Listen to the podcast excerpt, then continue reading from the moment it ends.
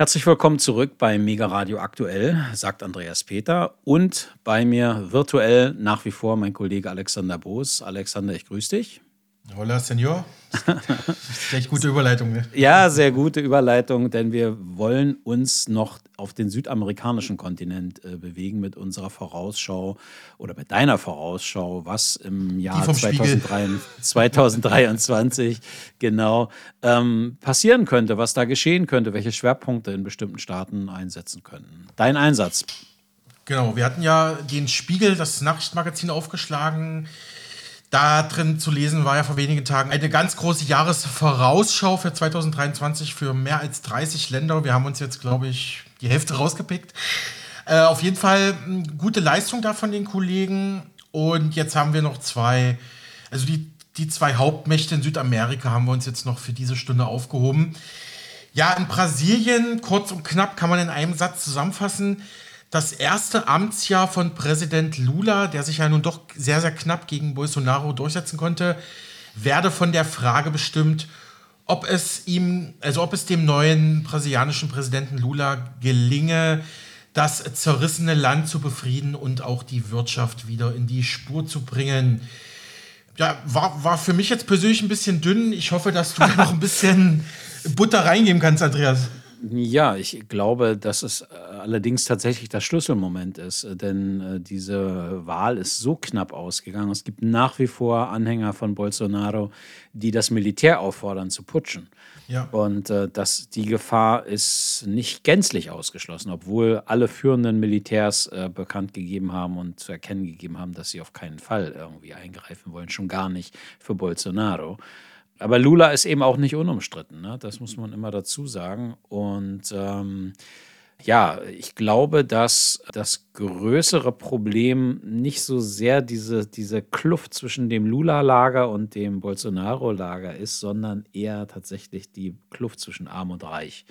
Und wenn da nicht was passiert in naher Zukunft, könnte es in Brasilien tatsächlich ernsthaft Probleme geben, denn ähm, die Armut in weiten Teilen äh, der Bevölkerung ist wirklich ein echtes, ein echter sozialer Zündstoff. Ansonsten ist Brasilien, also wenn man jetzt das als Projektionsfläche Lateinamerika nimmt, äh, reicht eben kein anderes Land äh, auch nur annähernd an die ökonomische Bedeutung Brasiliens. Brasilien ist halt äh, die ökonomische Macht in, in Lateinamerika. Da kommt so an nichts ran. Und äh, ich glaube, entscheidend wird tatsächlich auch etwas anderes sein. Brasilien ist ja Teil äh, des BRICS-Verbundes, also zwischen Brasilien, Russland, Indien, China und Südafrika, als äh, er erklärtes Gegengewicht gegen die transatlantische Staatengemeinschaft und die transatlantische Gemeinschaft. Und wie Brasilien sich unter Lula da verhalten wird, äh, das finde ich eigentlich äh, viel spannender und viel interessanter, muss ich gestehen. Ansonsten, das Land hat unfassbares Potenzial, aber eben auch unfassbares Potenzial, äh, in die Luft zu fliegen. Äh, ich bin wirklich gespannt. Mhm, gute Analyse, danke Andreas. So, und kommen wir jetzt zum Abschluss noch zu Argentinien. Auch wenn das Land nicht die ökonomische Bedeutung von Brasilien hat, so ist es doch auch ein wichtiger südamerikanischer Staat. Dort hat der Spiegel notiert, sobald die Euphorie über den Fußball-WM-Titel, wir hatten ja ausführlich berichtet, verflogen ist, werden die alten Probleme des Landes wieder Politik und Wirtschaft bestimmen. Die Inflation und die Diskussion um das Schicksal von Ex-Staatschefin Christina Fernandez de Kirchner, die im Dezember wegen Korruption zu sechs Jahren Haft verurteilt wurde, ist nur eines der vielen äh, Probleme, Problemlagen Argentiniens. Bei den kommenden Präsidentschaftswahlen im Oktober 2023 werde daher äh, Frau Kirchner nicht antreten, aber sie werde, so der Spiegel, ein gewichtiges Wort bei der Auswahl der Kandidaten der Peronistenpartei mitzureden haben. Die große Frage sei, ob der Peronismus es schaffen wird, an der Macht, also sich an der Macht zu halten oder ob zum ersten Mal ein rechtspopulistischer Außenseiter in den Regierungspalast Casa Rosada einziehen wird, also ähnlich dann wie ein Bolsonaro in Brasilien. Und ja, also was der Spiegel hier mit einem Wort Inflation beschreibt, ich meine, Argentinien ist eines der Länder dieser Welt, die immer mal wieder massive Währungskrisen hatten. Die hatten teilweise schon äh, also so ein Währungscrash, dass da wirklich also das war schlimmer, als was wir hier im Westen 2008 mhm. erlebt haben, würde ich damit mhm. sagen. Das war wirklich mhm. massive. Ich habe da auch im Studium viel drüber gemacht. Also der Werteverlust der argentinischen Währung, äh, sag mal, der, der immer wiederkehrende Werteverlust der argentinischen Währung ist ein Problem, das das Land bis heute eigentlich, wenn man ökonomisch ehrlich ist, nicht wirklich in den Griff bekommt. Und ich weiß gar nicht, ich habe gerade so die Idee, äh, äh, überlegt Argentinien eigentlich auch gerade vielleicht in die BRICS einzusteigen oder sieht man sich da eher im westlichen Block oder noch eher so als Blockfreier? Äh, weißt du das? Das hatte ich jetzt gar nicht. Mm, es gibt, äh, es gibt Überlegungen schon lange. Also Argentinien gehört zusammen mit der Türkei zum Beispiel ähm, oder Ägypten zu solchen Kandidaten oder auch Pakistan äh, zu Kandidaten äh, in den BRICS-Verbund mit aufgenommen zu werden. Aber ähm, auch für einen solchen Staatenbund gilt eben, dass du nach Möglichkeit nicht Länder aufnimmst, die mehr mit sich selbst beschäftigt sind und die große innenpolitische ja. Probleme haben. Mhm. Also, dass du dir nicht in dein Bündnis äh, quasi einen Konflikt reinholst. Ähm, das ist, gilt eben auch für das, für das BRICS-System. Und Argentinien hat eben ein riesiges Problem seiner Staatsfinanzen. Das hat sie, haben sie bis heute nicht geklärt und nicht gelöst. Genau. Und wenn du ein solches Land in, in den BRICS-Verbund holst, kannst du die Uhr danach stellen, dass du irgendwie Geld aufwenden musst, um dieses Mitgliedsland irgendwie äh, zu retten, auf die Beine äh, zu bekommen. Und da hast du dann die gleiche Konstellation wie, wie in der EU, dass du das genau, dass du das eben nicht eigentlich nicht willst. Ne? Also das ähm, ja. halte ich eher für eine, für eine Zukunftsmusik, aber überlegt wurde das schon lange. Also das, und Argentinien hat meines Wissens nach das auch äh, ganz laut und deutlich ähm, schon mal zu verstehen gegeben, dass man sich also sehr wohl vorstellen könne, ähm, Teil dieses, dieses BRICS-Verbundes äh, zu werden. Aber ja, also Argentinien mhm. muss, glaube ich, tatsächlich andere, andere Dinge zuerst an, anpacken. Genau, aber genau, marode Staatsfinanzen, nicht, nicht nur die Währung ist äh, sehr schlecht dort, auch der ganze Staatshaushalt, alle, alle mhm. Finanzen in Argentinien mhm. sind eigentlich seit Jahrzehnten Dauer, im Dauerkrisenmodus. Ne? Also das, mhm. mhm. da tut der Fußball-WM-Titel wahrscheinlich mal gut für die argentinische Seele. Ja, das waren jetzt ausgewählte Länder aus dem aus der Jahresvorausschau des Nachrichtenmagazins Spiegel für das Jahr 2023. Wir haben uns bemüht, das halbwegs repräsentativ abzubilden. Ja, ähm, Alex, ähm, wir haben einen richtigen Parforce-Ritt durch, durch ähm, eine ganze Reihe von Ländern. Ich glaube tatsächlich doch alle Kontinente irgendwie mit abgedeckt. Ähm, hochinteressant und sicherlich ließe sich zu jedem einzelnen Land, das wir jetzt ähm, in der letzten Stunde äh, behandelt haben, noch viel mehr sagen oder ein anderer, ein anderer Fokus setzen. Und sicherlich werden viele Hörer sagen, na, das sehe, sehe ich aber völlig anders. Was ihr da erzählt, ist doch totaler Bullshit. Ähm, das muss, das äh, ist doch so und so und so und äh, eigentlich gehört es und eigentlich ist doch offenkundig das und so. Ich glaube, das liegt immer im, im Auge des Betrachters. Da ähm, wir bieten halt einfach nur, ähm, was heißt einfach nur, wir haben uns zur Aufgabe gemacht, ähm, eine Diskussionsgrundlage anzubieten oder unsere Sichtweise anzubieten, Informationen anzubieten. Mehr ist es ja eigentlich in dem Sinne gar nicht. Wir erheben ja keinen Anspruch äh, zu sagen, so wird es sein oder, oder ähm, derartige Dinge. Ähm, manche Sachen sind ja auch, oder manche Staaten äh, laufen ja auch ähm, mehr oder weniger unter dem Radar und äh, ich müssen überhaupt erstmal wieder auf den Radar vieler Leute äh, geraten, glaube ich zumindest. Und ähm, ähm, werden eher, eher äh, weniger wahrgenommen und ähm, das ist eine vielleicht etwas äh, holprige Überleitung, aber äh, ich wollte auch darauf hinaus, dass ähm, immer mal wieder jemand äh, nicht so beachtet wird, was ihm eigentlich zustünde. Und da sind wir nämlich beim Sport, ähm, Alex. Praktisch ja, praktisch, man kann es so sagen. Ich habe zwar äh, viele Meldungen inzwischen äh, darüber gesehen, gelesen, äh, gehört, aber dennoch kann man eigentlich sagen, fast unbeachtet hat sich im Dartsport eine kleine Sensation ereignet, die vor allem mit Deutschland zu tun hat. Das kann man laut sagen, Andreas, denn zum ersten Mal überhaupt stand bei der oder stand bei einer Darts-Weltmeisterschaft mit Gabriel Clemens ein Deutscher im Halbfinale. Also es hat noch nie ein deutscher Dartspieler es ins Halbfinale einer Darts-WM geschafft. Und das ist jetzt in London dem Herrn Clemens, dem, dem äh, Athleten Clemens gelungen. Und man muss sagen, auch nach seinem Sensationserfolg gegen die Nummer 1 der Welt im Dartsport war der Saarländer auch trotz dieses Erfolges eigentlich ein krasser Außenseiter. Also, also den hatte niemand auf dem Zettel. Mhm. Äh, manche Medien schrieben eine Rolle, die zu ihm passt. Äh, man muss sagen, Clemens hat alle im Turnier überrascht. Ähm, am Ende haben sogar die, die englischen Fans ihn besungen. Das ist natürlich eine große Ehre, wenn ein Engländer einen äh, ausländischen Sportler äh, äh, mit Gesängen äh, bedenken sozusagen ja, und überhäufen. Mhm. mhm. Also ähm, in der Runde der letzten vier bei der WM bekam es Gabriel mit Vorjahresfinalist Michael Smith zu tun, also auch eine absolute Größe im Dartsport, also ein weiterer großer Player der Dartswelt, der Smith. Ähm, aber dieses größte Spiel in der Geschichte von Darts Deutschland endete allerdings mit einer sehr knappen Niederlage für Gabriel Clemens, wie zum Beispiel NTV berichtete.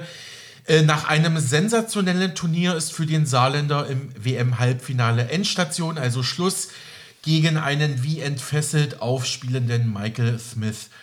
Dabei hätte Clemens seinen Kontrahenten im Halbfinale sogar fast geschlagen, also hätte fast das Finalticket gezogen, aber ähm, am Ende reichte es nicht, obwohl das Duell immer wieder auf der Kippe stand. Ähm, zum Beispiel statt der Chance zum 3 zu 3 Ausgleich für Clemens zog Smith im Halbfinale mit einem präzisen Wurf direkt ins Bullseye auf 4 zu 2 davon. Also das Bullseye ist sozusagen die Mitte dieser Scheibe, ne? Mhm. was man vielleicht aus dem Kneipensport kennt, sag ich mal. Äh, ähm, und genau, und das war auch so ein bisschen der Knackpunkt der Partie, als Smith dann ins Bullseye traf. Davon konnte sich Gabriel Clemens nicht mal erholen, obwohl er bis zum Ende des Spiels bärenstark spielte.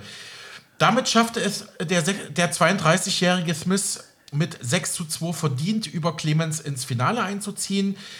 Äh, zeigte sich aber auch äh, bei der äh, Begegnung am vergangenen Montagabend im Londoner Alexandra Palace sehr motiviert. Klar, er wollte sich da auch als äh, Darts-Weltspitze nicht die Blöße gegen, gegen den deutschen Underdog zu verlieren und spielte am Ende einfach zu gut, sogar für den erneut starken Gabriel Clemens, der deutschen Darts-Sensation.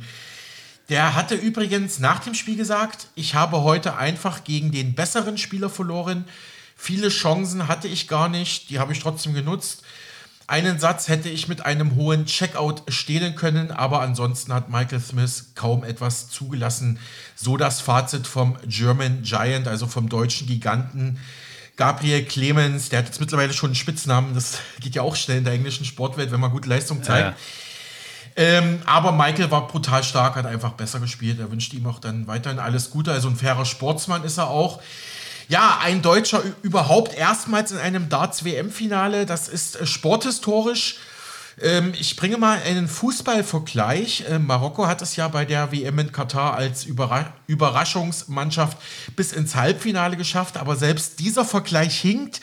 Im Prinzip wäre das so, als wenn Kanada oder San Marino, also Nationen mit keiner starken Fußballtradition, ins ähm, Fußball-WM-Halbfinale oder Finale einziehen würden. Ne? Also das ist, äh, das ist kaum ähm, einzuschätzen, kaum mhm. einzuordnen eigentlich, welche Bedeutung das für den deutschen äh, Dartsport ist. Ähm, übrigens noch zur Ergänzung, das zweite Halbfinale zwischen dem Belgier Dimitri Vandenberg und Topfavorit äh, Michael van Gerwen aus Holland war dann am Ende eine klare Sache zugunsten des Niederländers. Die Finalansetzung bei der Darts-WM in London lautete also Michael van Gerwen gegen den Briten Michael Smith, der zuvor knapp den deutschen Clemens schlagen konnte. Ja, der war wirklich die deutsche WM-Überraschung dort. Ähm, der Weg von Gabriel Clemens bei dieser Darts-WM in London sah so aus.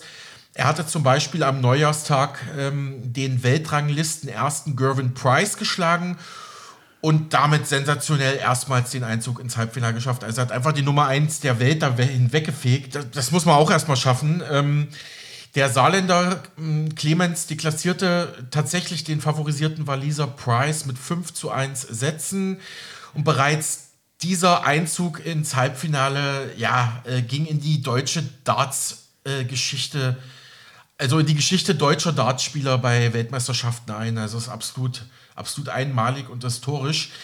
Übrigens sorgte der deutsche Gegner Price äh, während der Begegnung gegen Clemens im Ali Pally für ein Kuriosum. Er kam aus einer kurzen Pause mit dunklen Ohrenschützern, also mit Oropax auf die Bühne und schützte sich so gegen störende Zwischenrufe. Vielleicht mal hier ein Einschub von mir, wer es nicht kennt, der Dartsport, das ist eigentlich Halligalli, das ist Party, das ist Karneval, Äh, die Leute ziehen sich verrückte Kostüme an, haben übergroße Hüte auf und es wird natürlich auch ordentlich äh, gebechert, also Alkohol konsumiert. Das ist ja gerade auch bei den Engländern ein zweiter Volkssport. Und da ist halt eine Riesenstimmung. Und ähm, die Dartspieler selber stehen auf der Bühne, also auf dem, ja, wie nennt, also auf der Bühne, wo sie dann ihre Pfeile werfen und sind dabei keine fünf bis zehn Meter von den Fans weg. Darum kann ich mir schon vorstellen, dass man da manchmal Europax braucht als, mhm. als ähm, ja, Turnierteilnehmer. Ähm, ja, vielleicht noch mal, ähm, noch ein Kommentar vom, vom Spiegel. Äh, Clemens zeigte im größten Spiel seiner Laufbahn eine ordentliche Performance, doch war gegen äh, Scoring-Maschine Smith am Ende chancenlos. Aber wenn Clemens aus dem Londoner Alexandra Palace abreist, hat er 100.000 Pfund Preisgeld und den größten Erfolg seiner Karriere mit im Gepäck. Ja, also das ist doch mal echt eine Sensation, oder? Ja, ich bin einfach nur, äh, ich will nicht sagen fassungslos, einfach nur sprachlos teilweise. Äh, hätte nie im Leben gedacht, dass das mal derart äh, derart ja, durch, durchbrechen würde, dieses Darts-Fieber, das äh, deutet sich ja schon vor ein paar Jahren an. Das, ich habe jetzt gelernt, also dass er The Giant heißt, der Gigant, äh, viel weniger aus, aufgrund seiner sportlichen Leistung, sondern weil er tatsächlich 1,91 groß mhm. ist, ein massiger Kerl. Also das fällt einem ja so gar nicht auf, weil die Bezugspunkte irgendwie fehlen, wenn man, wenn man mal so nebenbei hinguckt. Und ich bin ja überhaupt kein Dart-Fan Dart oder äh, habe ähm, diesen Hype nicht, aber das ist tatsächlich zu erkennen. Du schlägst irgendwie eine Zeit Zeitung auf, du, du äh, klickst irgendeine Seite an und dir kommt irgendwie gefühlt in den letzten Tagen nur dieser Name mhm. Clemens äh, rüber, als wenn hier irgendwie gerade äh, Revolution ausgebrochen ist oder so. Finde ich sehr, sehr interessant. Ähm, nehme an, äh, viele Deutsche nehmen das auch als eine Art Ersatz äh, für, die, für, die misslungene, für den misslungenen ja, WM, WM-Auftritt. Ja, sehr schön, Alex. Ich danke dir für die Informationen. Das war ein netter Rausschmeißer für unser Gespräch. Ähm, und ich hoffe, wir äh, sprechen uns dann morgen und übermorgen wieder äh, zu weiteren Themen erneut zu ähm, ja, Analyse von politischen und von anderen Ereignissen. Vielen Dank für das Gespräch, Alex gerne, dass wir uns wiedersehen und wieder hören. Darauf verwette ich meine Dartscheibe. ja, sehr schön. Danke dir. Ja, gerne. Sie hören Mega Radio aktuell. Kurz vor den Weihnachtsfeiertagen war der renommierte Finanzexperte und Bestsellerautor Marc Friedrich zu Gast in der Reihe Kurz nachgefragt des Fernsehkanals Fair Talk des Journalisten Jens Lehrich. Herausgekommen ist ein harmonisches, philosophisches und auch spirituelles Gespräch, nämlich über die Sinnfrage und den schnöden Mammon, aber auch darüber, warum Krisen essentiell sind und uns stärker machen. Ebenso kamen folgende Fragen zur Sprache. Was hat es mit der Nächstenliebe auf sich und wieso brauchen wir in allen Bereichen mehr Menschlichkeit? Und natürlich wurde noch mehr gefragt. Und da merkt man halt einfach, dass dieses turbokapitalistische Finanzsystem, in dem wir jetzt leben, oder auch Geldsystem natürlich uns versklavt hat. Und das ist ein Riesenproblem, dass praktisch wir ähm, ja vom Geld abhängig sind und nicht das, das, Geld in der Kontrolle haben, sondern das Geld hat uns unter der Kontrolle, der ganze Besitz und so weiter. Und da müssen wir noch einen richtigen äh, ja, Meilenstein hinter uns bringen, um das System zu überbringen. Und äh, Follow the Money heißt es im Englischen, Geld regiert die Welt. Und da sind wir auch bei dem Knackpunkt, ähm, wir müssen das Geldsystem komplett revolutionieren. Und es wird auch kommen. Wir sehen ja gerade, dass das Geldsystem am Ende ist, dass wir hier Maßnahmen erleben in den letzten 10, 15 Jahren, dass Notenbanken Banken retten, dass Notenbanken Länder retten, das Geld eigentlich de facto retten, dass wir von einer ähm, Krise in die nächste straucheln und ähm, ja, Euro auf dem 20-Jahrestief, Inflation auf einem Rekordhoch und die Bilanzen der Notenbanken sind in eine gigantische Höhe angeschwollen wie noch nie zuvor und dass wir gerade hier ein, ein Währungsexperiment sondergleichen erleben. Liebe Community, herzlich willkommen zu einem weiteren Gespräch hier aus Hamburg. Kurz nachgefragt, mein heutiger Gast. Ich freue mich sehr, Marc Friedrich. Hallo, Herr Friedrich. Hallo. Schön, dass Sie den Weg zu uns nach Hamburg jetzt äh, gemacht haben. Wir haben ja schon das ein oder andere Mal versucht, miteinander in Kontakt äh, zu kommen. Es hat nicht gepasst, aber jetzt passt es und wir haben gerade festgestellt, die Dinge sollen auch dann so sein. Ja, Schicksal, absolut. Die Zeit ist jetzt reif und wenn es nicht sein soll, dann nicht. Aber ja, jetzt war die Zeit reif und deswegen bin ich jetzt hier und ich freue mich sehr, hier zu sein. Sie sind äh, Finanzexperte, Sie sind Buchautor. Ähm, Sie haben einen guten Humor. Sie haben neulich in einem Interview äh, gesagt bei Servus TV auf die Frage, welche Branche hat noch Zukunft Insolvenzverwalter? ja, tatsächlich. Die werden eine glorreiche Zukunft haben, weil ich jetzt die Deindustrialisierung sehe. Ich sehe, dass Unternehmen wohl abwandern werden, weil die Energiekosten, die Stromkosten zu hoch hier sind. Oder viele werden auch einfach aufhören, weil sie sagen, das reicht, bevor ich jetzt insolvent gehe, höre ich lieber freiwillig auf. Und andere werden vielleicht sogar in die Insolvenz gehen müssen. Und dahingehend glaube ich tatsächlich, dass eine Insolvenzwelle kommt, eine Pleitewelle. Und dementsprechend halt die Insolvenzverwalter dann eine Konjunktur haben werden. Leider. Das äh, ist schon eine Form von Zynismus oder Humor. Ist das auch ein Weg, damit umzugehen? Mhm. Mit dem Wahnsinn da draußen? Es ist Realismus. Und ja, natürlich, man muss der Wahrheit ins Auge blicken und das Ganze immer mit dem Augenzwinkern beobachten und betrachten. Und dazu gehört Sarkasmus, Zynismus. Und ich lache lieber, als dass ich weine. Und ja, dahingehend versuche ich das Ganze immer positiv zu sehen, weil Krisen sind ja auch Chancen. Und ähm, der Mensch lernt ja seit jeher durch Krisen. Seit jeher ist die menschliche Evolution durch Krisen eigentlich begleitet. Und nur durch Krisen entwickeln wir uns weiter. Auch wenn wir in unsere eigene Biografie schauen, sehen wir ja, dass diese Krisenmomente im Leben die Momente sind, wo wir den größten Lerneffekt haben. Mhm. Weil schön Wetter Kapitän, sind wir doch mal ehrlich, kann jeder. Aber wenn es dann richtig schlecht läuft in der Beziehung, in der Partnerschaft oder auch in einer, in einer geschäftlichen Beziehung, dann lernt man doch erst die Stärken kennen und weiß auch, passt man zusammen. Und da sehe ich auch den meisten Nutzen daraus. Und die Menschheit seit jeher, ohne Krisen wären wir nicht hier, würden nicht zum Mond fliegen, hätten keine iPhones und würden nicht hier in einem Studio sitzen. Ich glaube, das ist genau der Punkt, auch dass man also durch eine Krise auch kreativ wird. Absolut, man wird gezwungen, neue Wege zu beschreiten. Das Problem der letzten 30, 40 Jahre war ja, dass man immer die gleichen Lösungen versucht hat ähm, herauszuziehen, um die Krisen zu lösen. Aber sie haben nie die Krise gelöst, sie haben sie lediglich in die Zukunft verschoben und aufgepumpt und noch größer und mächtiger werden lassen. Und jetzt sind wir aber mit dem Rücken an der Wand und wir können den alten, ausgelatschten Weg nicht mehr gehen. Wir müssen einen neuen Weg gehen, weil der alte Weg, der führt in den Abgrund, der sichere Tod. Und jetzt müssen wir endlich neue Wege beschreiten und es tut weh. Und wie gesagt, Heilung entsteht nur mit Schmerzen. Also lernen auch durch Schmerz. Ja. Ist das nur so möglich? Ja. Weil wir freiwillig sind wir nie bereit, neue Wege zu beschreiten. Keiner von uns. Wir sind alle Bequemlichkeitstiere. Das ist seit mhm. jeher in unserer archaischen Seele eingebrannt. Jeder will doch lieber chillen, auf dem Sofa sitzen und irgendwie Netflix gucken. Warum sich jetzt irgendwie einen Stress machen? Aber wenn dann halt die Hütte brennt, dann stehe ich auf und mache was. Und jetzt sind wir an dem Punkt, wir alle merken intuitiv, der eine mehr, der andere weniger. Ähm, da draußen ist was aus den Fugen geraten. Die Politik ist ohnmächtig und hilflos. Und jetzt geht's los. Jetzt kommt diese Zeitenwende. Und dementsprechend muss man jetzt in die Aktion gehen. Und derjenige, der in die Aktion geht, wird wird diese Krise überstehen, wird auch viel dazulernen und derjenige, der nicht, der wird auf der Strecke bleiben. Und so war es seit jeher immer. Das sind Zyklen seit 5000 Jahren, seit Anfang der Geschichte der Menschheit. Aber das ist ein spannendes Stichwort, ja. Zyklen. Ähm, das heißt, anhand der Zyklen können wir eigentlich sagen, ähm, es musste auch jetzt wieder so weit kommen. Leider. Ich habe versucht, in meinem letzten Buch aufzuzeigen, es gibt verschiedene Zyklen, an denen man sich orientieren kann, die seit jeher Bestandteil der menschlichen Entwicklung sind und die immer wieder kommen. Das ist ein mathematisches ja, Grundgesetz eigentlich de facto, wie Tag und Nacht, wie Leben und Tod. Und wir alle kennen doch auch die Zyklen in uns, mhm. ja, in unserer eigenen Biografie. Einatmen, ausatmen und so weiter. Ja? Und jetzt sehen wir halt zum Beispiel, dass der Generationenzyklus zu Ende kommt. Das heißt, diejenige Generation, die letzte große Krise erlebt hat, den Zweiten Weltkrieg, ist de facto tot, gibt es nicht mehr. Und wir alle haben es nicht erlebt. Wir alle haben keinen Bezug davon, außer aus Geschichten der Uroma oder Oma oder aus den Büchern. Aber wir haben es nicht selbst erlebt.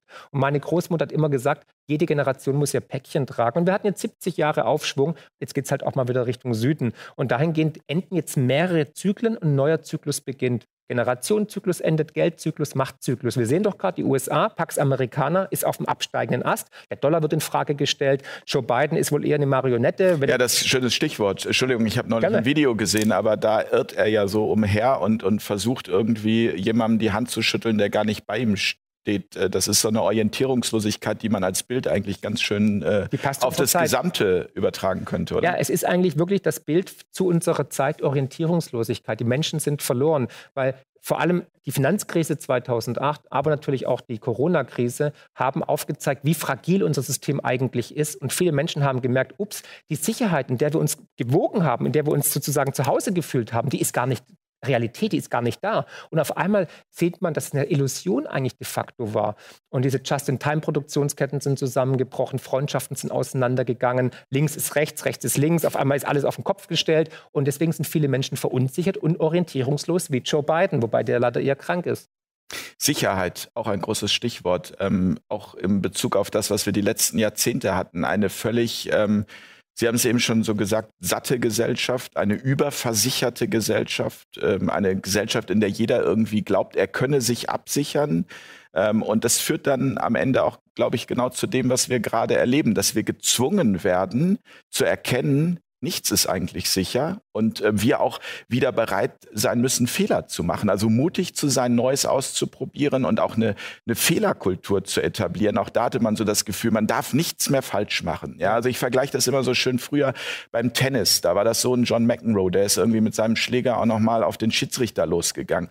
Das waren, ich habe das neulich schon mal im Interview erwähnt, äh, oder sind in den letzten Jahren für mich Ballmaschinen geworden. Das sind Models, die sehen gut aus und die spielen fantastisch Tennis, aber die lebendig Lebendigkeit ist raus, keine Fehler mehr machen. Ist, wäre das auch ein Weg äh, zu sagen, also jetzt, jetzt macht und seid mutig und macht auch wieder Fehler, aus denen wir dann lernen, damit wir es besser machen können? Der Mensch lernt durch Scheitern. Und was unserer Gesellschaft, unserem System abhanden gekommen ist, ist die Menschlichkeit. Wir haben uns zu weit von dem eigentlichen Wesenskern des Menschseins entfernt. Und dazu gehören Fehler. Fehler sind fester Bestandteil der menschlichen Evolution. Und das wissen wir aus der eigenen Erfahrung. Als kleines Kind, um laufen zu lernen, fliegt man hundertmal auf den Hintern und lernt es dann trotzdem.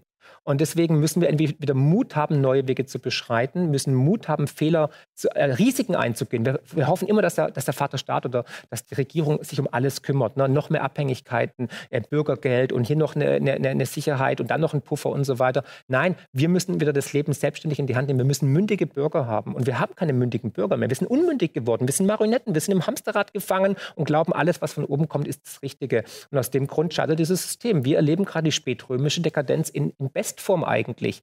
Wir sind faul geworden, saturiert, ähm, ruhen uns auf unserem Sicherheitspolster aus, aber sind nicht bereit, neue, mutige Wege zu beschreiten. Hauptsache, es ändert sich nichts. Aber dieses, dieses, äh, dieser Status quo wird sich nicht konservieren lassen auf alle Ewigkeiten, weil die menschliche Entwicklung und das, die, die, Natur ist in einer ständigen Evolution inbegriffen. Und auch wir, zu denken, dass das jetzige Staatsform, das jetzige Geldsystem auf alle Ewigkeiten erhalten bleibt, ist ein Trugschluss. Wenn man jetzt mal in den Rückspiegel der Geschichte schaut, vor 100 Jahren, vor 200 Jahren, da hatten wir noch einen, einen Monarchen, wir hatten eine Diktatur, wir hatten unterschiedliche Geldsysteme. Es ist eine Hybris zu denken, dass das, was wir jetzt haben, das absolute Beste ist, was es gibt und was wird sich nie wieder ändern. Und diese Hybris fällt uns gerade auf die Füße, dass wir denken, wir können alleine das Klima retten, wir können die Natur besiegen, wir können ähm, alles bestimmen etc. Jedes PP. Virus unter Kontrolle Jedes bringen. Virus, äh, wir, äh, auch diese Nebenkriegsschauplätze, wir müssen gendern, Pronomen und so weiter und Selbstbestimmungsgesetz, heute Regenwurm, morgen Frau und so weiter. Ja? Also haben wir keine anderen Probleme. Ich glaube einfach, wir müssen Grenzen im Kopf endlich einreißen. Ich glaube, durch diese kommende Krise, die die größte Krise unserer Lebzeit wird,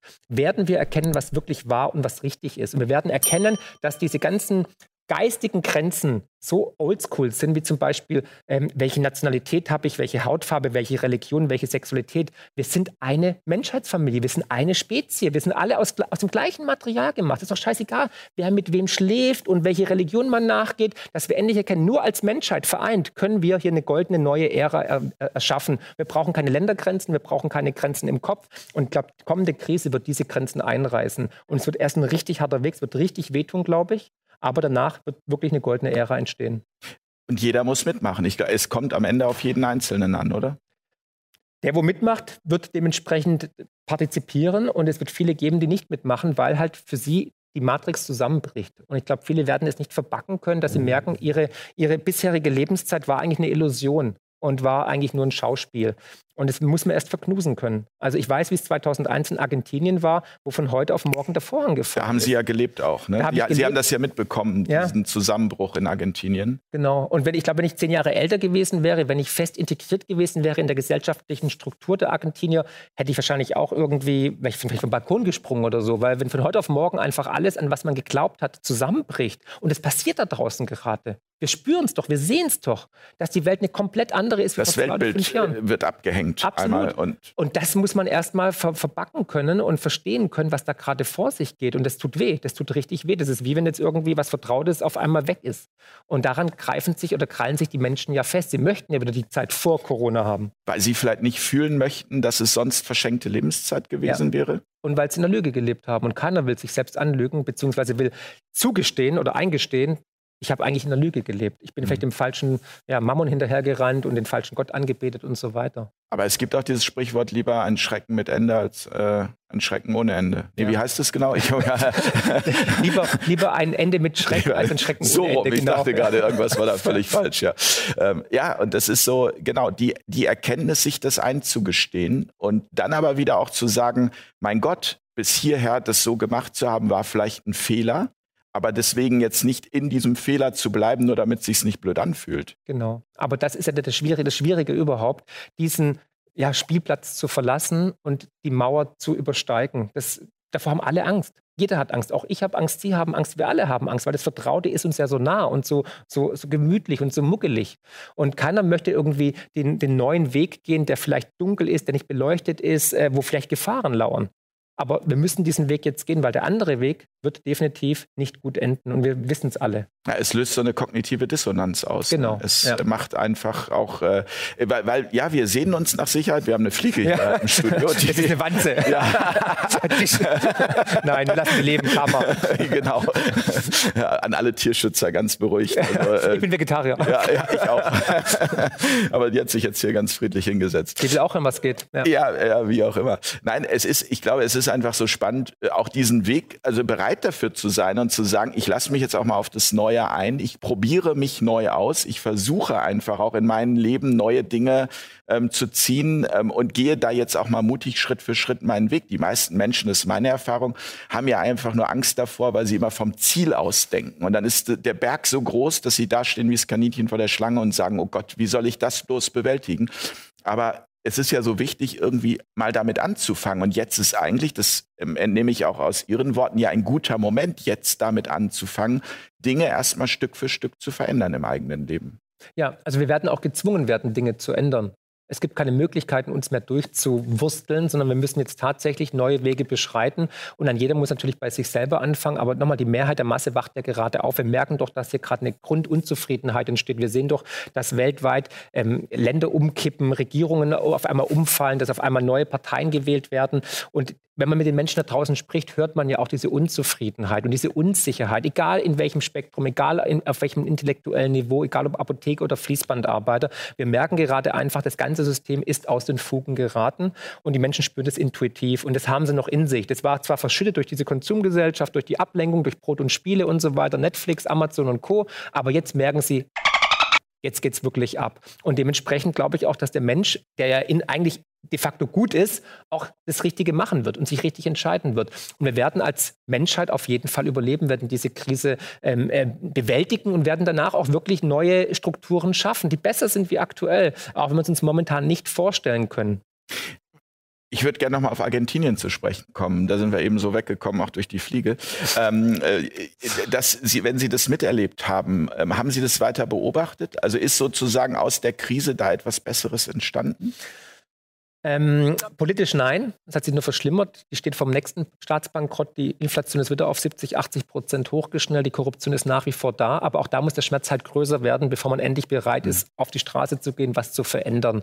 Und noch ging es ihnen anscheinend zu gut. Aber ich habe natürlich viele Freunde ähm, dort immer noch, wir reden miteinander und es hat, hat sich schon viel gegeben weil, oder ergeben, weil ähm, die Menschen sind näher zusammengerückt in dieser Krise. Man hat sich gegenseitig geholfen. Also wenn jemand dann nichts zu essen hatte, hat, hat der Nachbar gekocht oder man hat Gemüsegarten angebaut, man ist autarker geworden. Also die Krise hat die Menschlichkeit schon wieder hervorgebracht. Und das finde ich ein schönes Zeichen. Also auch ich, als ich da unten dann eigentlich mittellos war, hatte dann auch von wildfremden Leuten Hilfe bekommen, weil äh, da ist Staatsbankrott, da gehen die Lichter aus und man hat nichts mehr. Also sie hatten auch nichts mehr. Also ja, ich bin auch zweimal überfallen worden. Ne? Und dann ähm, merkt merkt man einfach, wie groß die Menschlichkeit doch ist. Also der Mensch ist besser, als wir immer denken. So beende ich ja jedes Video auf meinem YouTube-Kanal, weil die Menschen da draußen sind besser. Die, die helfen einem, wenn man in Not ist. Das ist auch irgendwie sowas wie das siebte, siebte Sinn, dass der Mensch eigentlich ein gutes Gen in sich hat und seinen Mitmenschen, seiner Spezie helfen will. Das erlebt man ja auch bei anderen Tierarten. Mhm. Und dahingehend ähm, bin ich immer positiv gestimmt, dass eigentlich der Mensch gut gestrickt ist und das Gute möchte.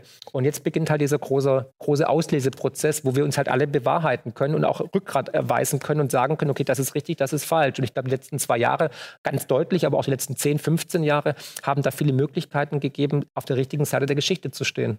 Sie haben gerade schon Ihren YouTube-Kanal ähm, angesprochen. Sie sind ja eigentlich Finanzexperte, Buchautor. Sie könnten sich ja auch ganz entspannt zurücklehnen und sagen, ich berate meine Kunden. Und wahrscheinlich könnte ich mir vorstellen, in diesen Zeiten, gerade in Krisen, kann man ja auch, wenn man das Richtige tut, ganz gute Vermögen schaffen. Also das ist zumindest das, was ähm, ich so gehört habe, dass gerade dann, nicht, wenn die Kurse sinken und man zum richtigen Zeitpunkt einsteigt, ähm, man durchaus äh, ja für die Zukunft ein gutes Leben schaffen kann. Das heißt, Sie könnten ja sagen, okay, aber Sie sind ja auch mehr Journalist mittlerweile. Also mit Ihrem Kanal, Sie interviewen Menschen wie Sarah Wagenknecht und viele andere ähm, Größen aus der Politik, aus der Wirtschaft. Wieso geben Sie sich das?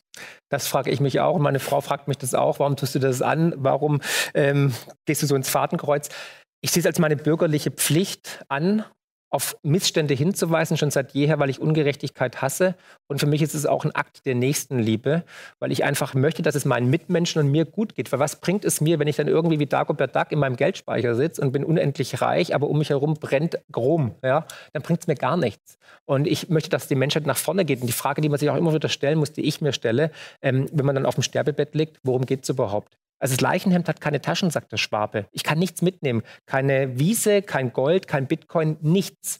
Also ich möchte Fußstapfen hinterlassen. Ich möchte eine bessere Welt hinterlassen. Und ich glaube ja auch an Karma und ich glaube an Reinkarnation. Ich glaube einfach, dass wir alle unseren Auftrag hier haben, dass nichts ohne Grund geschieht. Das, warum wir beide hier sitzen, Herr Lerich, hat einen, hat Grund. Grund. Hat einen Grund, warum wir gerade hier sitzen. Vor ein paar Monaten habe ich abgesagt, jetzt habe ich zugesagt. Warum? Ja, göttliche Fügung vielleicht, wer weiß. Wir müssen jetzt hier sitzen, in diesem Moment, weil wir irgendeine Energie rausgeben müssen. Mhm. Und daran glaube ich einfach fix, weil das Leben mir das immer wieder bewiesen hat.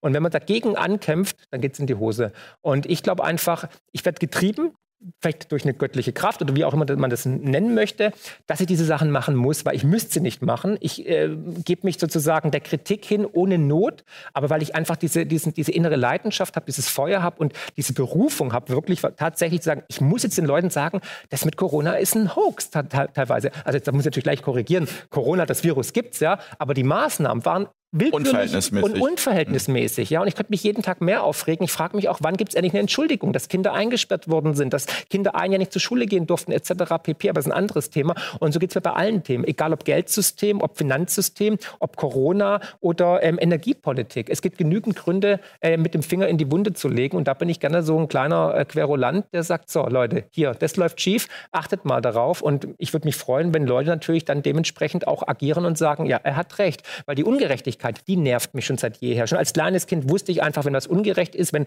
ein größerer einen kleinen geschlagen hat, bin ich immer dazwischen, egal wenn ich eine ähm, gelangt bekommen habe, weil das ist einfach in mir drin. Das ist wohl mein meine Seele. Und ich glaube, genau das verbindet uns. Als Sie das eben gesagt haben, Ungerechtigkeit, da habe ich sofort gemerkt, das ist bei mir auch genau mein Lebensthema, ja. Ungerechtigkeit. Ungerechtigkeit ist etwas, was mich immer triggert, angetrieben triggert, hat. Triggert mich. Aber auch Dinge zu verändern, Dinge zu tun, für Dinge einzustehen. Ähm, es ist immer die Ungerechtigkeit gewesen. Ja. Als, als äh, eine Energie, die, die ich nicht ignorieren konnte. Ja, Genau, genau das ist es. Und deswegen stehe ich halt auch für Schwächere ein, für Minderheiten, für Menschen, die Hilfe brauchen. Und deswegen jeder kann was machen. Jeder kann täglich Menschen helfen. Jeder kann irgendwie jemandem was geben. Jeder kann jemandem äh, ein Lächeln schenken. Das kostet niemanden was. Einfach ein bisschen Positivität in diese Gesellschaft reinbringen, die immer mehr verharmt. Und ich habe es vorhin im Vorgespräch schon gesagt. Früher hat man miteinander gelebt. Dann hat nur noch nebeneinander. Und in der Zwischenzeit sind wir schon auf der Ebene angekommen gegeneinander. Ne? Nicht nur mit Krieg und so, sondern auch gesellschaftlich. Ja? Auf der Autobahn, ähm, im Supermarkt, keiner gönnt dem anderen mehr was. Und das ist das Ende dieser, dieser Gesellschaft eigentlich. Und deswegen brauchen wir ein neues System. Und wir alle wissen, es wird kommen. Und jetzt müssen wir halt der ganzen Sache entgegengucken und halt versuchen, es positiv zu gestalten und auch den Kritikern mit Liebe entgegenzukommen und in Brücken zu bauen und versuchen hier jetzt eine Basis zu schaffen, auf der man auch was aufbauen kann, was nachhaltig ist. Und alle einladen, nicht sagen, ihr seid schuld und so weiter. Ich glaube, deswegen ist es auch so wichtig, auch in allem, was man rausgibt, ähm, auch konstruktiv immer diesen Ausblick Licht am Ende des Tunnels, weil, weil, also am Ende würde man ja sonst nur das Energiefeld befeuern, was in den Abgrund führt, was ja. in die Dystopie führt. Und also, weil ich finde das immer so ein schwieriger Grad, ne? So zwischen, man muss über die Themen sprechen, man muss darauf aufmerksam machen. Die Ungerechtigkeit ja. treibt einen an, das auf den Tisch zu bringen. Ich stelle mir aber auch immer wieder vor, wie viele Menschen das dann schauen und in die Angst dadurch gehen. Mhm. Ja, das ist tatsächlich, die Angst lähmt ja meistens und bei vielen lösen diese Themen tatsächlich Angst aus. Ne? Inflation, Energiekrise, Blackout. Ja, zu Recht, wenn man mal gerade die ganzen Rentnerinnen und Rentner sieht, Absolut. ihre Rechnung und auch andere Familien, die, die, also ich habe mal gehört, ich glaube in Deutschland, ich kenne jetzt nicht die genaue Zahl, aber wie viele Menschen nicht mal 1000 Euro auf dem Konto 9 haben? 9 Millionen. Ach, Wunderbar, habe ich ja. wahrscheinlich sogar mhm. auf Ihrem Kanal mhm. äh, gehört, ja, die nicht 1000 Euro haben, ja, und die kriegen jetzt plötzlich Strom- und Gasrechnungen, die sie nicht mehr bezahlen können. Das macht ja auch Angst. Natürlich. Und diese Angst wird die Menschen auch entweder auf die Straße treiben oder vielleicht auch in den Selbstmord. Wir wissen es nicht. Das sind ganz schreckliche Schicksale. Aber das jetzt zu projizieren auf irgendwie eine Person, zu sagen, der ist schuld, das ist halt auch viel zu einfach. Und wie gesagt, ich sage immer, begegnet euren Kritikern mit offenem Herzen und mit Liebe, weil nur so kann eine positive Resonanz entstehen. Und ich glaube nicht, dass durch Konflikte, durch Gewalt, durch gewalttätige Proteste wir eine Besserung herbeiführen macht man sich noch angreifbar. Das heißt, wenn man protestiert, wenn man auf die Straße geht, immer friedlich. Und ich habe es ja hier erzählt mit dem Taxifahrer. Der Taxifahrer hier in Hamburg war super unfreundlich. Mhm. Und meine Antwort ist immer, noch freundlicher zu sein, bis es fast schon schleimig Hat wird. aber nicht funktioniert, haben Sie gesagt. Ich glaube, ja. am Schluss dachte er wohl, ich stehe auf ihn, ja. aber Fakt ist, ja, aber es hat nicht funktioniert. Aber nichtsdestotrotz, ich bin mit einem guten Gefühl rausgegangen und er wird vielleicht auch noch mal morgen drüber nachdenken und sagen, Mensch, warum war ich eigentlich so unfreundlich zu dem sehr netten Herr, der mir auch noch ein dickes Trinkgeld gegeben hat. Ja, ich glaube, das ist genau diese, da sind wir auch wieder beim antizyklischen Handeln. Zu ja. sagen, gerade wenn jemand auch unfreundlich ist, äh, das zu belohnen, weil man dadurch auch da anregt, um was es nämlich wirklich geht. Dass genau. wir uns menschlich begegnen. Ja, und wir haben ja in diesen Zeiten, wo diese Debattenkultur überhaupt nicht mehr gegeben ist, wo es ja wirklich dann nur noch eine Diffamierung, Diskreditierung ist, sobald man nicht das Narrativ vertritt, haben wir ja viele Hater. Ne? Also auch ich habe mhm. Hater überall, ja, bei YouTube und etc. pp. Und ähm, das sind ja nie irgendwie Argumente, die da kommen oder fundierte Argumente. Es ist immer nur Diffamierung und eigentlich de facto Hass oder Missgunst oder Neid oder wie auch immer. Aber selbst denen muss man entweder, wie gesagt, gelassen entgegentreten oder halt versuchen, Brücken zu bauen. Weil anders kann man dieses Problem nie lösen, meiner Ansicht nach. Das ist meine Erfahrung Erfahrung in jetzt 40 Jahren sozusagen Kritik äußern. Da sind wir, da sind wir beim Thema Karma auch. Ne? Ja, also das immer. ist so dieses, am Ende ähm, trifft es die auch selbst vor allem. Ja. Es zieht sie selbst mit in den Abgrund. Nur. Und das ist ja auch die Sache, die ich gesagt habe, wenn man da auf dem Sterbebett liegt und auf sein Lebenswerk zurückschaut, was zählt denn wirklich? Und ich meine, ich habe mit vielen vermögenden Menschen zu tun und die sind dann teilweise sehr, sehr, sehr vermögend, aber es sind dann irgendwie, was ich, 60, 70, 80 körperlich verfallen, haben ihre Gesundheit geopfert für irgendwie diesen, diesen, diesen Mammon, diesen Reichtum, haben vielleicht sich mit der ganzen Familie verstritten. Was ist denn das wert? Da ist mir doch eine gute Freundschaft, die Familie, die Kinder viel, viel wichtiger, als irgendwie nochmal irgendwie mehr Geld zu haben. Weil nochmal, wir können nichts mitnehmen in die nächste Welt und man kann aber Gutes damit tun. Und wenn man das schaffen oder wenn man das schafft, dann ist ja schon viel erreicht, wenn man einfach sagt, okay, ich kann mich auch lösen von dem Ganzen. Und ich glaube, da müssen wir alle jetzt in Zukunft wahrscheinlich uns damit beschäftigen, um diese Sinnesfragen. Und deswegen glaube ich auch, dass diese kommende Krise uns auch auf eine neue Bewusstseinsstufe katapultieren wird, um, um, um das Richtige zu erkennen und auch zu tun. Dass jeder auch das Richtige für sich findet, was ja. er beitragen kann. Sie haben es ja eben so schön gesagt, jeder kann was, jeder hat ein Talent, jeder Alle. ist aus einem bestimmten Grund hierher mhm. Ja, genau. Und das Talent wird ja momentan von diesem System, was wir haben, ja unterdrückt. Genau, es wird nicht gefördert. Es, es wird nicht gefördert. Ja, wir, wir, wir stellen die Leute lieber ruhig. Ne? Oder äh, betiteln sie als Spinner. Spinner oder ja, genau. Also irgendwie, keine Ahnung, wenn jemand halt Yoga machen will oder Ayurveda kostet, völlig okay. Ja? Ähm, muss jeder sich für sich selbst entscheiden. Aber äh, wir haben halt einfach eine Gesellschaft, die halt auf Leistung getrimmt ist, auf Wachstum getrimmt ist und die halt ähm, ja den schönen Mammon irgendwie frönt. Und da müssen wir davon wegkommen. Und das ist, ich glaube, da geht die Reise hin, weil jeder hat Talente. Keiner ist ein Nichtsnutz, keiner ist irgendwie faul. Da haben die Leute ja immer Angst, wenn es dann irgendwann mal ein bedingungsloses Grundeinkommen geben würde, dann würde die Hälfte der Menschheit in der Hängematte, li Hängematte liegen und Caipirinha saufen den ganzen Tag. Also ich kann nur von mir sprechen, aber nach zwei Tagen Strand ist mir langweilig. Da will ich irgendwas machen und wenn ich im Notfall nur schnitzen kann oder joggen gehe oder irgendwas Produktives mache oder Muscheln sammeln und Muschelnketteln verkaufe oder so, ja. Aber der Mensch ist eigentlich jemand, der ins Tun geht, der aktiv sein möchte. Keiner, jeder kann auch der Zuschauer feststellen, ja, nach zwei Wochen Strand ist oder Swimmingpool ist auch mal irgendwann gut, dann möchte man wieder was Produktives machen. Und es ist in des Menschen Seele tief eingebrannt, nach vorne zu gehen, nach vorne zu streben, ein Haus, ein Haus zu bauen, eine Höhle auszuschmücken, etc., das Bad zu fließen, whatever, das Auto zu putzen, wie in Deutschland, ja, ja. wie dem auch sei.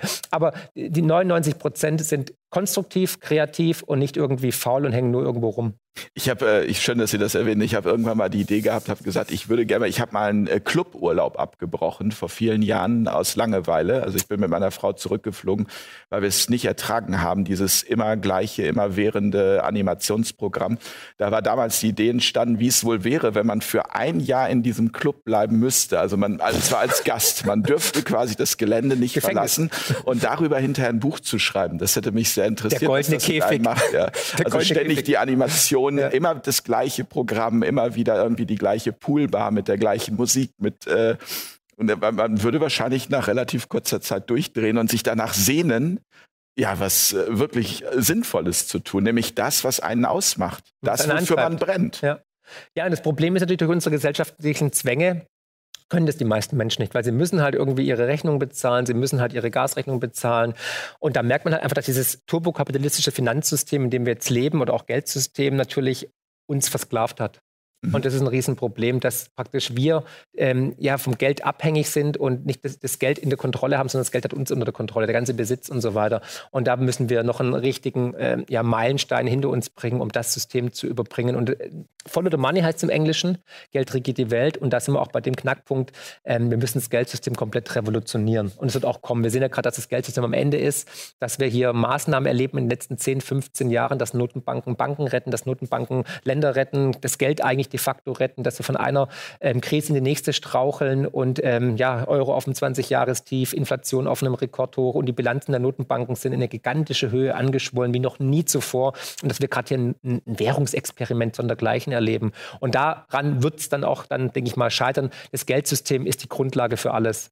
Sie haben also schön gesagt, das Finanzsystem liegt seit 2008 auf der Intensivstation. Mhm. Ja, ist so. Und wurde damals nur noch mal reanimiert und wird seitdem künstlich am Leben erhalten durch die Interventionen der Notenbanken, durch die Geldmengenausweitung und durch dieses Notenbankexperiment par excellence. Und jetzt haben wir uns noch mal ein paar Jahre erkauft, aber haben halt die Wurzel der Probleme nicht gelöst und haben diese Wurzel lediglich mit unglaublich viel Geld in die Zukunft verschoben, in der Hoffnung, dass irgendwann mal vielleicht eine Lösung vom Himmel fällt. Und es tut sie nicht, sondern ganz im Gegenteil, diese Probleme wuchern weiter wie ein Krebsgeschwür. Und jetzt ist der Patient definitiv präfinal. Der Tumor ist gestreut überall im ganzen Körper und es gibt keine Rettung mehr. Man müsste eigentlich abschalten, aber keiner traut sich's. Mir kommt gerade eine Frage äh, in Bezug darauf. Sie haben zu Beginn des Gesprächs gesagt, äh, die Zyklen schlafen nicht, die Zyklen sind das, was uns dominiert. Wenn das so ist, also wenn es eh so kommt, ja. könnten wir uns ja auch eigentlich entspannt zurücklehnen, oder? Ja, klar. Also können wir ja auch. Man muss sich halt nur mental und vielleicht auch monetär darauf vorbereiten, was kommt. Das ist ja das Anliegen meines Kanals, meiner Bücher, dieser Gespräche.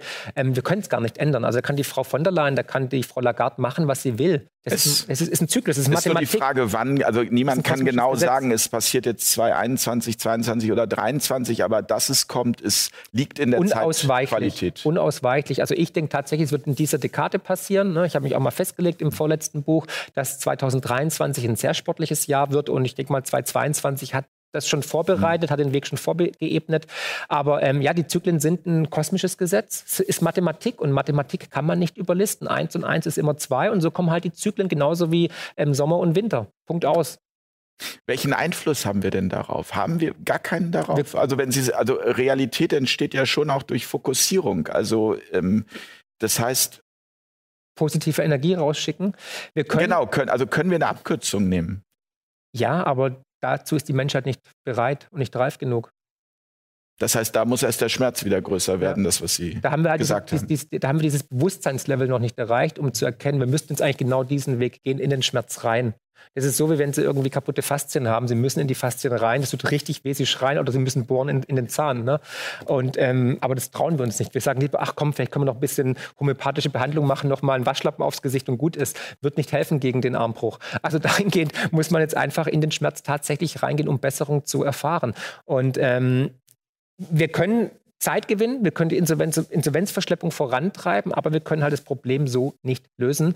Und dazu sind wir einfach noch nicht bereit. Und dahingehend wird es erst schlimmer, bevor es besser wird, aber mit der Hoffnung zu wissen, da ist am Ende des Tunnels ist Licht. Und wenn eine Tür zugeht, geht eine andere Tür auf und die gehen wir durch. Haben Sie Angst?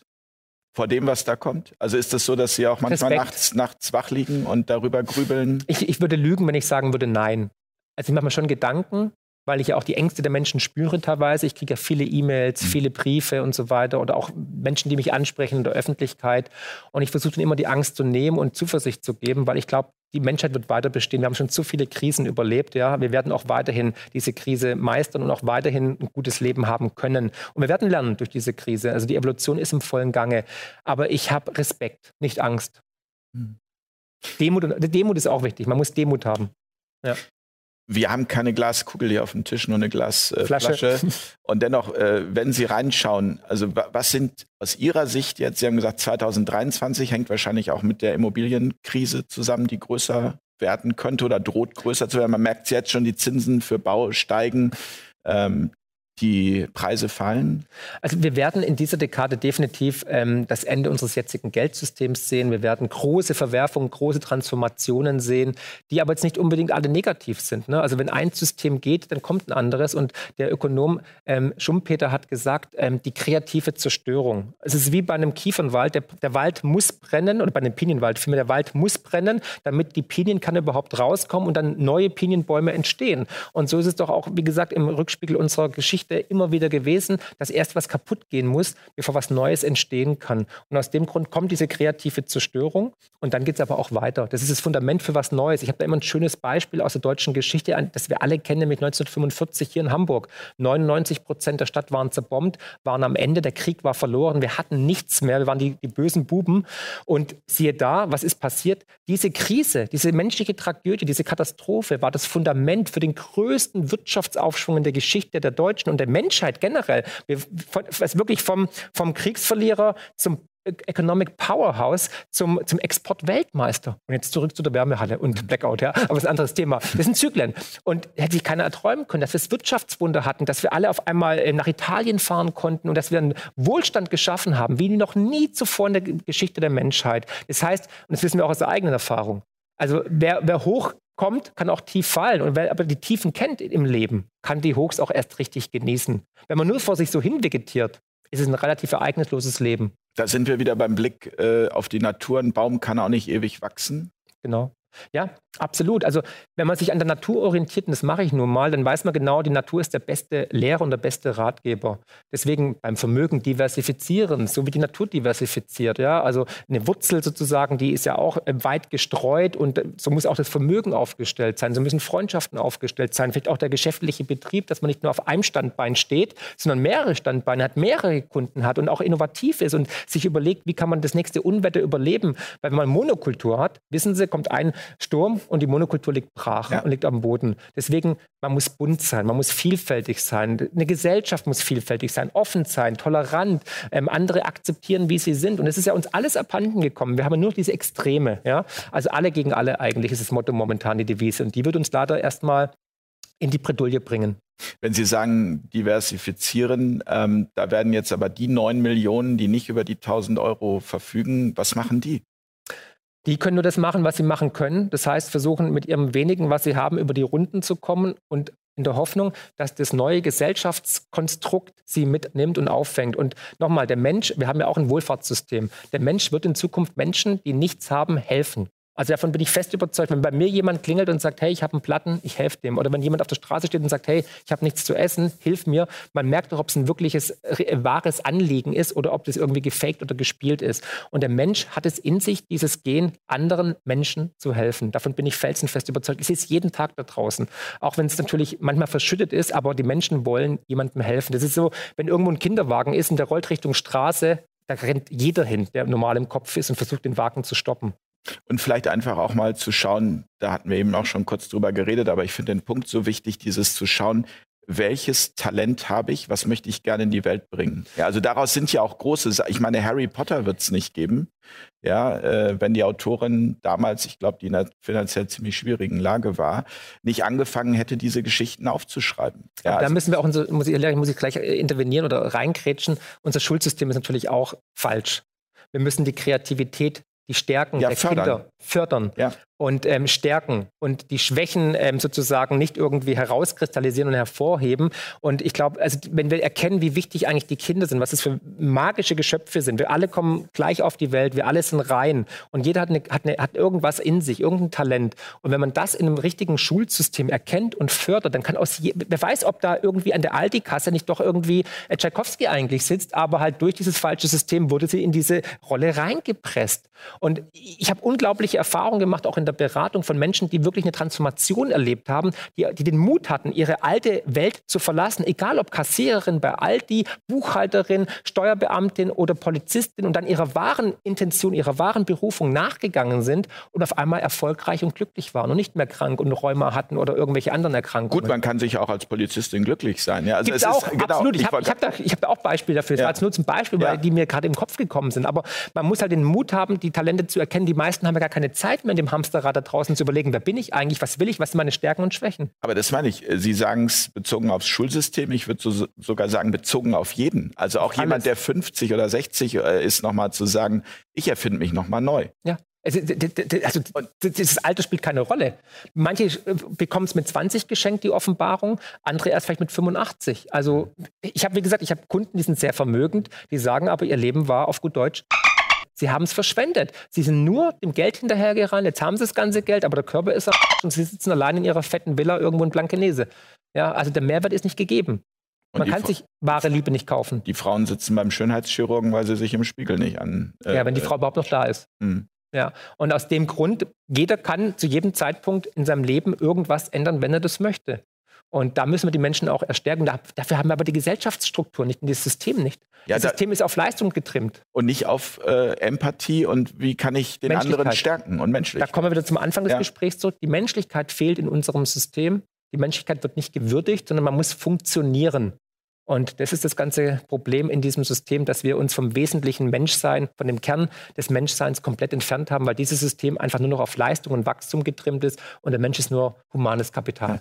Weil es spricht ja auch gar nichts dagegen, reich zu sein. Also, Nö. im, im, also im. Gegenteil, das ist ja. Gut. Ja. Und dann kann man damit auch Gutes tun, ja. Genau. Und dann Ja. kann man eben gucken, wen kann man damit unterstützen oder was kann man Gutes Neues in die Welt Und die Rendite daraus, dass man anderen Menschen hilft, ist viel, viel höher als der monetäre Anreiz. Aber ist das nicht so dann auch bei Ihnen ein Widerspruch teilweise, dass äh, wenn Kunden zu Ihnen kommen und sagen, hier mach mal aus, ich sag mal jetzt ganz pauschal, einer Million, drei Millionen, Sie Mach ich äh, nicht.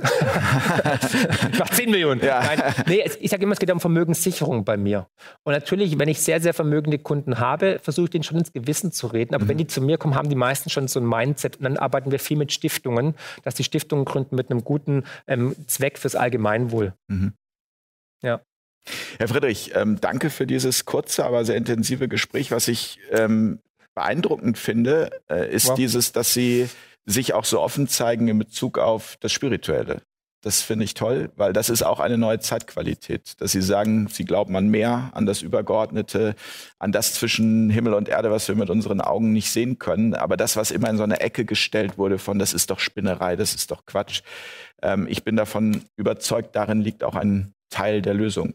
Absolut. Und ähm, der, die Richtung, in die das Gespräch gelaufen ist, hat mich natürlich auch überrascht. Aber auch da war es, es sollte so sein.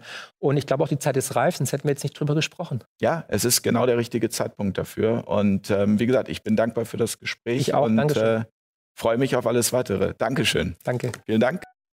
Soweit der Finanzexperte Marc Friedrich. Er war zu Gast im Talkformat Fair Talk von und mit Jens Lehrich. Sie hörten mit freundlicher Genehmigung eine Ausgabe der Podcast- und YouTube-Reihe von Marc Friedrich. Und damit sind wir wieder am Ende von Mega Radio aktuell für heute. Wir freuen uns, wenn Sie uns wieder einschalten. Bis morgen verabschiedet sich mit einem herzlichen Auf Wiederhören bei Ihnen Ihr Andreas Peter.